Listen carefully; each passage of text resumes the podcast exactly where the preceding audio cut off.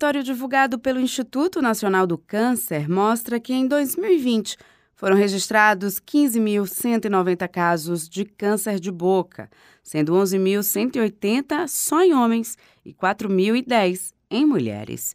Segundo o oncologista Daniel Brito, hábitos comportamentais justificam por que a incidência de casos é maior entre os homens tem um predomínio pelo menos três a quatro vezes mais nos homens do que nas mulheres, pelos dados do INCA.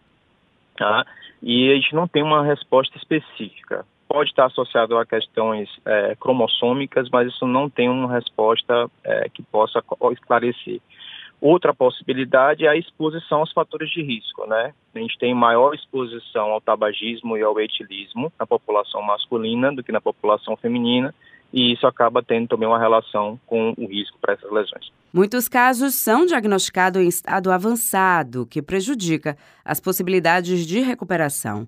Mas, segundo especialistas, já no estágio inicial da doença, é possível observar alguns sintomas. Na grande maioria das vezes, surge de forma por uma lesão precursora, Normalmente o paciente percebe com uma lesão que não cicatriza, que não, não resolve, geralmente um nódulo, uma ferida, e isso vai se desenvolvendo até gerar uma lesão maligna, que é um câncer. E na semana de combate ao câncer de boca, que segue até o dia 7 de novembro, o dentista João Piscine reforça que o cuidado diário é um bom método de prevenção. É muito importante um acompanhamento periódico com o dentista.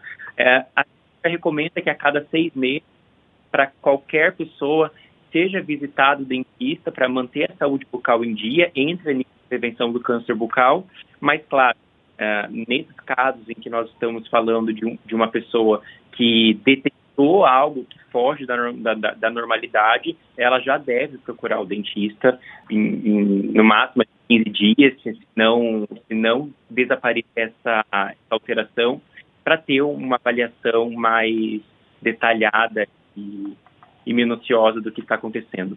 Juliana Rodrigues para Educadora FM.